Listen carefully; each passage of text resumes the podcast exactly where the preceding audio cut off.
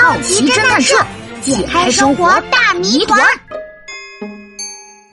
巨大神秘脚印之谜。嗯，阳光照在身上暖洋洋的，真舒服，空气也很清新呢。嗯，对啊，快去我的帐篷里坐坐吧，我昨天就搭好了。可是，可是昨晚不是下了场大雨吗？你的帐篷没事吧？当然没事了。啊！我辛辛苦苦搭的帐篷怎么塌了呀？旁边还有一个奇怪的大脚印。嗯，奇怪的大脚印。哼，根据我侦探的直觉，这个大脚印的主人就是破坏帐篷的凶手。嗯，我一定要找到他，让他给我赔一个新帐篷。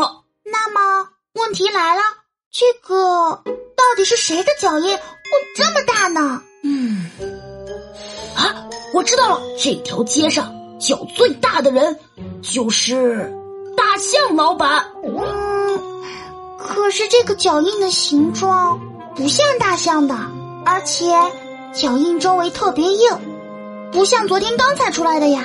嗯，不听不听，我最机灵，一定是大象老板。好奇侦探社出发。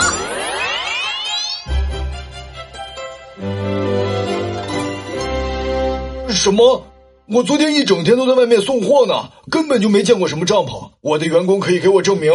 啊，凶手不是大象老板，唉，那会是谁呢？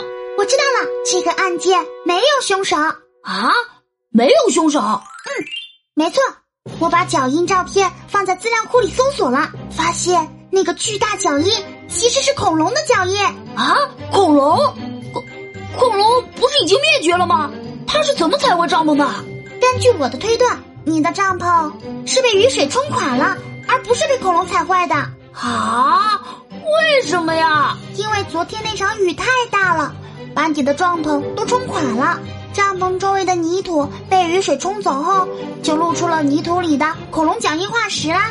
哦，仔细一看，那个脚印确实和大象脚印不太像啊。嘿嘿，是吧？